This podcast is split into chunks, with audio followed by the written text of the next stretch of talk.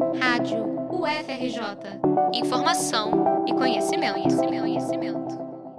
A decania do Centro Multidisciplinar da UFRJ Macaé anunciou em uma nota oficial a suspensão das atividades administrativas e acadêmicas até o dia 3 de dezembro.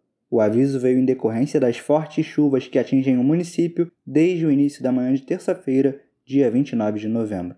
A cidade está em alerta máximo, com diversos pontos de alagamento. Após a cheia do rio Macaé e a submersão de uma bomba d'água, 30% do sistema de abastecimento ficou comprometido. De acordo com o Centro Multidisciplinar, a reposição de aulas e avaliações será feita assim que possível, de acordo com o calendário da universidade.